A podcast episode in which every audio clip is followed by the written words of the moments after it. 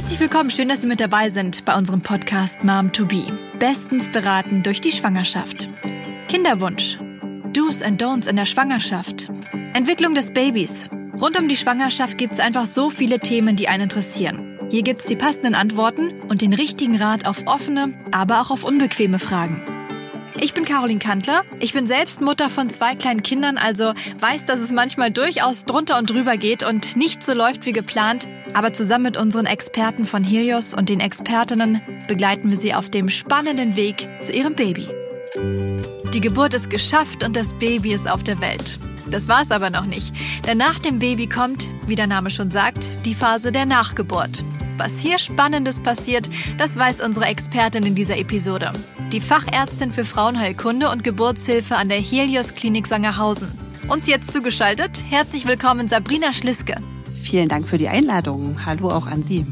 In den kommenden Minuten besprechen wir, kann das Baby direkt nach der Geburt tatsächlich schon zur Brust der Mutter robben? Welche Wunderkräfte hat die Plazenta? Und warum sollte man die Nabelschnur nicht sofort nach der Geburt durchtrennen?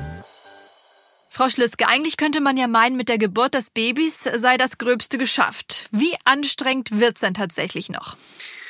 Ja, anstrengend, das ist ähm, ein guter Stichpunkt. Ja, also die Nachgeburtsperiode wird ja von vielen Frauen einfach ich würde fast sagen, vergessen, ja. Das Baby ist da, das große Glück ist da, alle sind verwöhnt von den ganzen Hormonen, die über einen äh, einströmen. Aber für uns als Geburtshelfer beginnt eben dann fast nochmal die heiße Phase. Denn auch wenn das Kind geboren ist, ist die Geburt nicht abgeschlossen, ja. Es geht weiter damit, dass der Mutterkuchen, der ja das Kind während der Schwangerschaft die ganze Zeit erstklassig mit Nährstoffen etc. versorgt hat, dann auch noch geboren werden muss. Und das ist eine Phase, die wir sehr kritisch im Auge haben. Genau schauen, entstehen zum Beispiel Blutungen, hat die Frau Schmerzen, solche Sachen natürlich. Und darüber hinaus ist es auch so, dass die Frau das auch spürt, ja, die spürt, sie hat nochmal ein Ziehen, sie hat das Gefühl, dass nochmal was auf sie zukommt was natürlich wesentlich weniger anstrengend ist als das Baby, aber trotzdem manche noch mal so ein bisschen Angst macht, ja. Danach, wenn die Geburt der Plazenta, also des Mutterkuchens stattgefunden hat, ist es auch so, dass wir ja noch mal den ganzen Geburtskanal uns noch mal ein bisschen anschauen, also schauen, ist es zu einer Verletzung gekommen, einer kleinen Rissverletzung oder was anderem und die Sachen dann auch noch mal versorgen und darüber hinaus dürfen wir das Baby auch nicht äh, aus den Augen verlieren, denn auch da müssen wir schauen, atmet es gut, hält es gut seine Temperatur. Ja, ist es gut angekommen auf der anderen Seite der Nabelschnur, wie man so sagt, ja. Also die Mutter wird versorgt, das Baby landet dann direkt auf der Brust oder nehmen Sie es erstmal mit? Wie ist da genau die Reihenfolge ist wahrscheinlich unterschiedlich, ne? Also im Grunde genommen, wir sind jetzt persönlich in Sangerhausen ein Krankenhaus, was erst ab 32 Wochen die Einlinge versorgt. Das heißt, wir haben fast alle Frauen, die in Terminnähe sind mit gesunden Kindern. Und hier favorisieren wir eigentlich eine sehr selbstbestimmte und patientengesteuerte Geburt. Das heißt, wir besprechen mit den Frauen vorher sehr, was sie sich wünschen. Aber der normale Standard ist, ist, dass das Baby hoffentlich ganz normal geboren wird, ohne möglichst wenig äh, ärztliche Intervention mit Hebamme zusammen und dass am Ende die Mama dann entscheidet, wann für sie der Punkt oder der Moment gekommen ist, wo sie das auch zu sich nehmen möchte. Es bleibt lange an der Nabelschnur, bis die Nabelschnur auspulsiert ist und sie kann es sich selbst nehmen. Der Partner kann mithelfen oder wir können es ihr geben in die Arme ja, eigentlich beginnt damit für uns die erste Kontaktaufnahme, das sogenannte Bonding. Das haben viele Mamas auch schon gelesen, deshalb erwähne ich es ruhig auch mal, dass man sagt, es ist uns ganz besonders wichtig, den Erstkontakt zu fördern, der eben von den Eltern und vom Kind gesteuert wird und weniger von uns, ja. Das ist wahrscheinlich auch ganz unterschiedlich. Ne? Also ich kann mir vorstellen, dass einige Mütter da echt schockverliebt sind, vielleicht auch weinen oder so und andere müssen sich mit Sicherheit erstmal von der anstrengenden Geburt erholen. Ja, ja. Und dieses Bonding, diese ersten Momente, wie wichtig ist das denn eigentlich? das ist, ich denke, gerade auch psychologisch und emotional enorm wichtig. Also es gibt viele Studien, die beweisen, dass diese Mutter-Kind-Bindung eben auch schon in diesen ersten zwei Stunden, was ja so die Nachgeburtsperiode charakterisiert, in der die Zeit, also was auch die Zeit ist, in der die Frauen noch im Kreißsaal betreut werden, dass das wichtig ist, dass sie dort diesen Haut-zu-Haut-Kontakt haben, möglichst nackt, die Möglichkeit haben, selber den Weg zu finden zur Brust, ohne dass wir sie jetzt gleich mit Gewalt andocken. Und dass eben auch beide Zeit haben, in ihrer Mutterrolle in diesem ersten Moment anzukommen, weiß, was eben auch was Besonderes ist, weil in diesem Moment ändert sich das ganze Leben. Das weiß man ja natürlich nicht gleich in, in dieser Sekunde, aber so, Vielleicht auch besser so, ne? aber eine Woche später weiß man das ja. Das ist ein besonderer Moment und das haben auch viele Studien nachgewiesen, dass die Frauen besser stillen können. Und das wollen wir natürlich nicht vergessen. Und da gehen wir auch total drauf ein. Es gibt natürlich Ausnahmen, da haben Sie völlig recht, weil Sie es so ein bisschen erwähnt haben, dass Frauen das generell nicht so gut finden, gerade nach einer vielleicht länger andauernden Geburt, nach einer Geburtseinleitung oder auch sollte es mal zum Kaiserschnitt kommen, auch danach ist es so, dass manchmal wir der Frau manchmal ein paar Minuten geben müssen und auf ihr Signal warten, wann sie bereit ist, das Kind zu sich zu nehmen. Aber das geht meistens relativ schnell. Natürlich gibt es auch ein paar kulturelle Unterschiede. Es gibt äh, Frauen, die es nicht so gern haben, wenn das Kind so mit Blut noch ein bisschen vielleicht versehen ist im Gesicht oder so. Dann wird das auch mal nochmal abgewischt. Aber im generell ist es so, dass man überrascht wäre, wenn man so dabei steht als ungeübter Zuschauer, wenn man sieht, wie Frauen darauf reagieren, die sehen das nicht. Die sehen weder vielleicht Kindspech oder Blut, noch sehen sie Fruchtwasser, die sehen ihr Baby und die küssen das und ganz egal, wie das aussieht. Und oh das ist immer so ein Moment, so ein Gänsehautmoment, auch wenn man das jetzt schon zehn Jahre ja. macht. Ja, das ist einfach schön. Hm. Ja, auch wenn ich es jetzt nur höre aus den Erzählungen, bekomme ich gleich Gänsehaut. Auf jeden Fall ganz emotional. Die kulturellen Unterschiede ist wahrscheinlich auch ein ganz interessantes Thema. Lassen Sie uns da später nochmal drauf zurückkommen. Ich habe mal gehört, dass Babys jetzt schon, wenn sie geboren werden, allein zur Brustwarze robben können, um dann zu trinken. Stimmt das eigentlich? Das stimmt tatsächlich. Allerdings gönnen wir uns wenig äh, die Zeit, äh, das abzuwarten, muss ich mal so anmerken. Mhm. Aber das, das ist tatsächlich so, denn unsere Brustwarze, das beobachten ja viele Frauen in der Schwangerschaft, dass die sich so ein bisschen verändert, ja. Also die Brust wird insgesamt ein bisschen größer, der Warzenhof stellt sich größer dar und die Brustwarze färbt sich auch ein bisschen dunkler. Das habe ich manchmal, dass die Frauen sagen, ist das normal? Geht das wieder weg?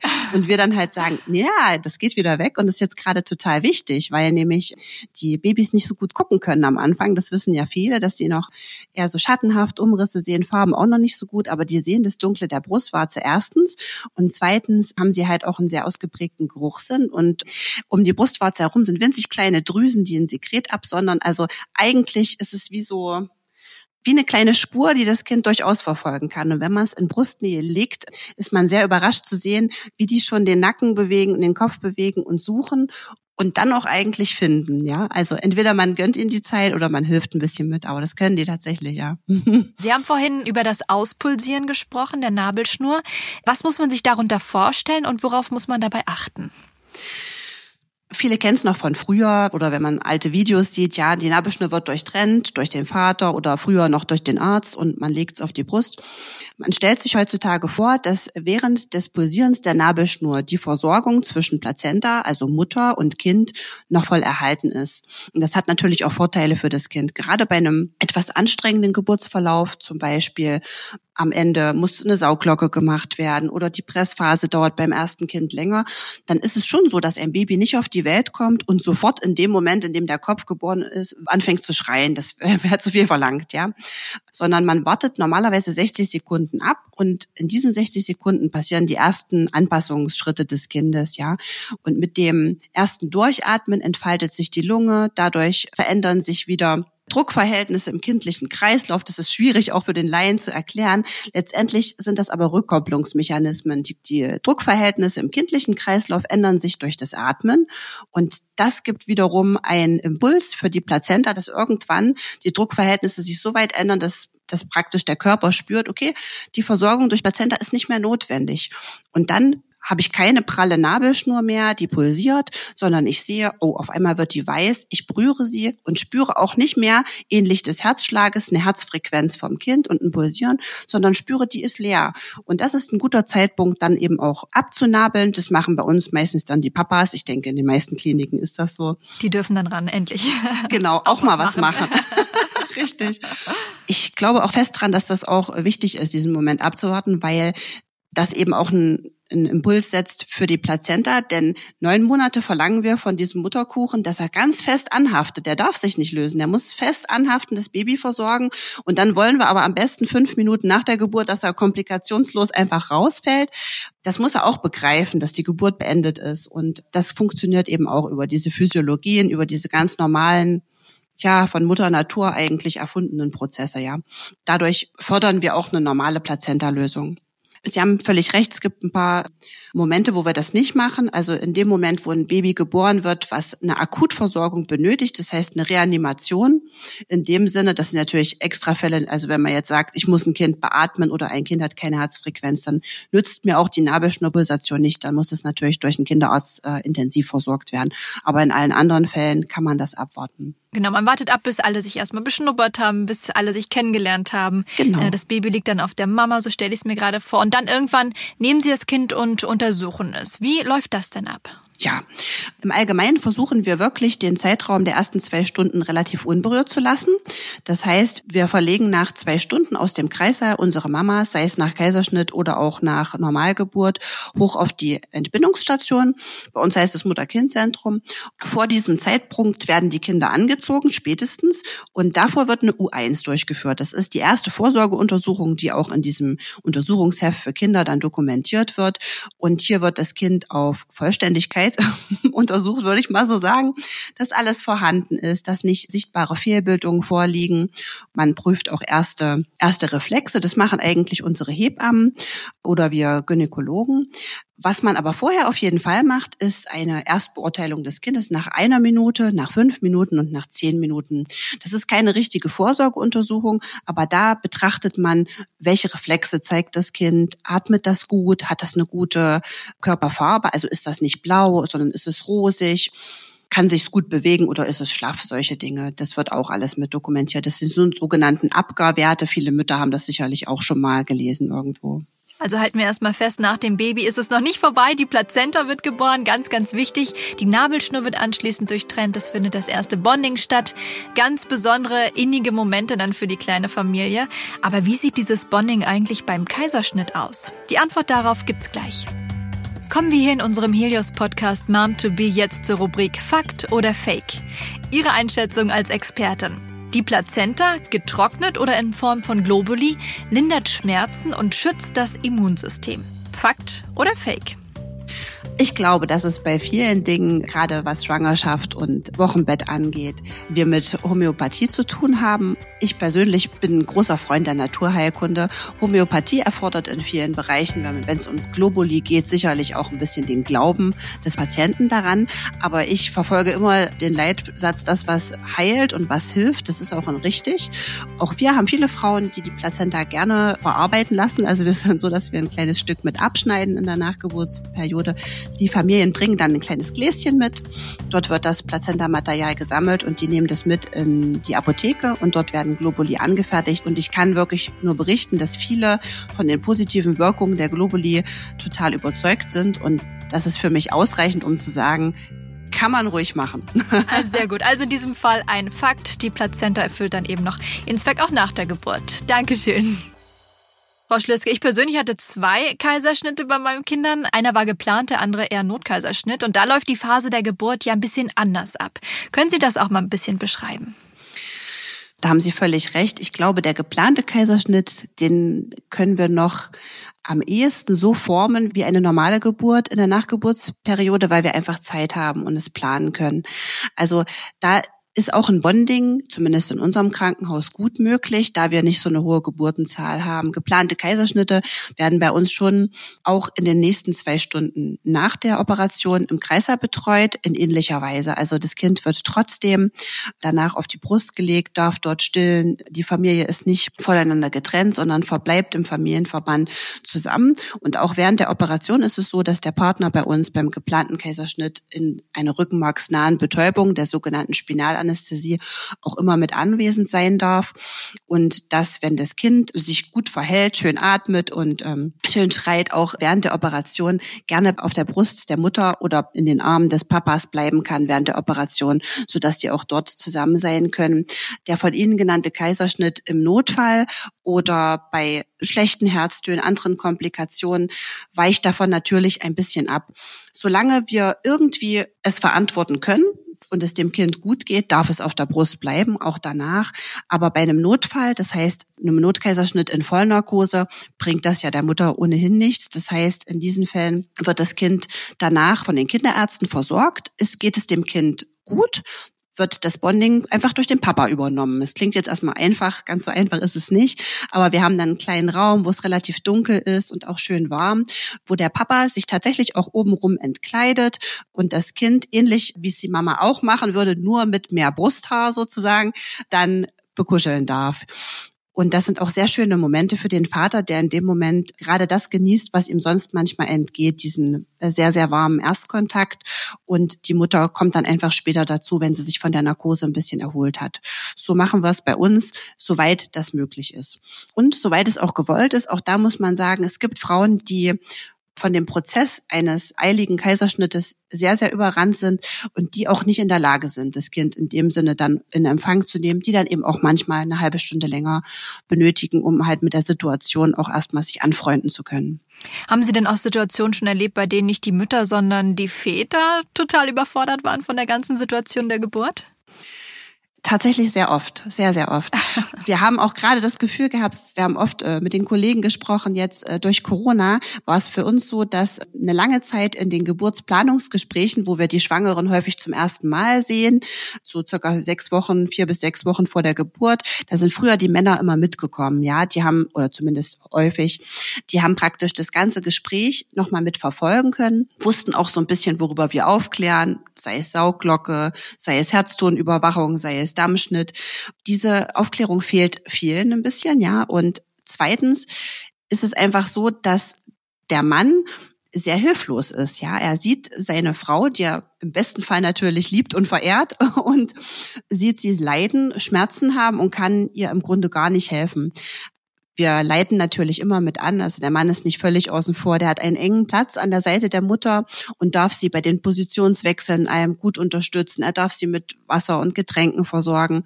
Aber gerade in Situationen, wo es in der Geburt doch mal heikler wird oder mal stressig zugeht, ist es oft so, dass der Mann eher so als stiller Beobachter ist und wirkt auch manchmal schon überfordert. Ja, das kann man schon so sagen. Hm. Haben Sie da irgendwelche Tipps für die Väter?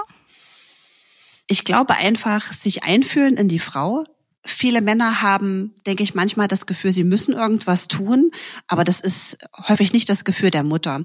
Was die Mütter sich wünschen, ist dieses Erlebnis des, der Geburt des ersten oder zweiten oder wie gesagt zumindest des gemeinsamen Kindes eben mit dem Partner in Gemeinschaft zu erleben, aber nicht in dem Sinne, dass der Mann was Aktives tun muss, sondern er soll einfach da sein, er soll Anteil nehmen, er soll zuhören, er soll manchmal nur die Hand halten. Es wird nicht erwartet, dass der Anleitungen gibt, wie geatmet werden muss oder die ganze Zeit mit ihr redet. Das finden sogar viele Frauen ziemlich störend. Wir hatten da schon manchmal Momente, da hat man gedacht, oh, jetzt bin ich gerade live dabei.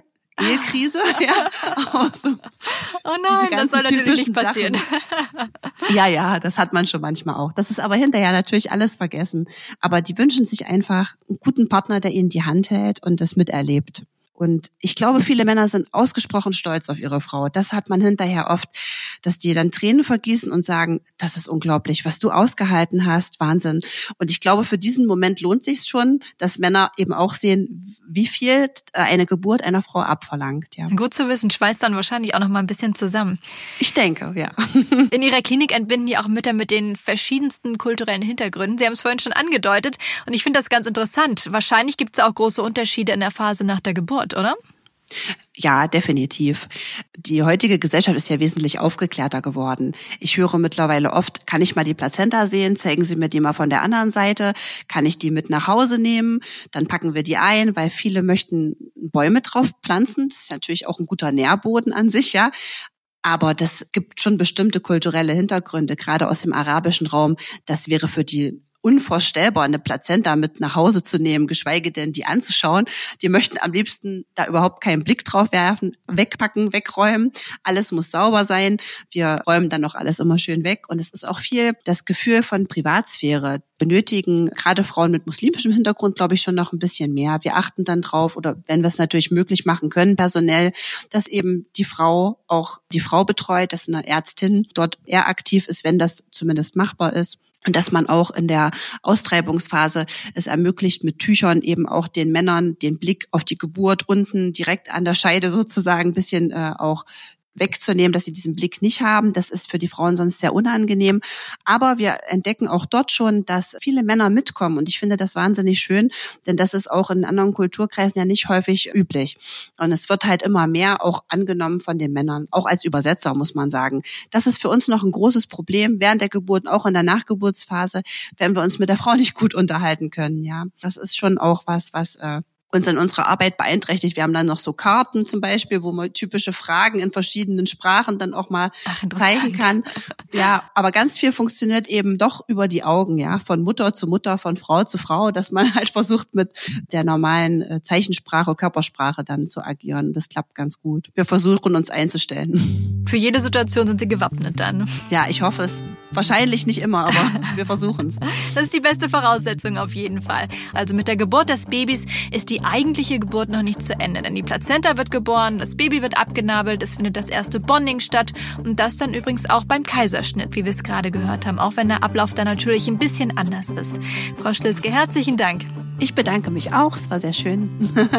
In der nächsten Episode geht es um das Thema Stillen und Wochenbett. Denn plötzlich ist das Baby zu Hause und alles verändert sich. Worauf es in dieser ganz besonderen Zeit des Wochenbetts ankommt und welche Tipps es für das erste Stillen gibt, das erfahren Sie in der nächsten Folge. Vielen Dank fürs Einschalten. Sie wissen, Sie können uns gern weiterempfehlen. Klicken Sie einfach auf momtobe.de.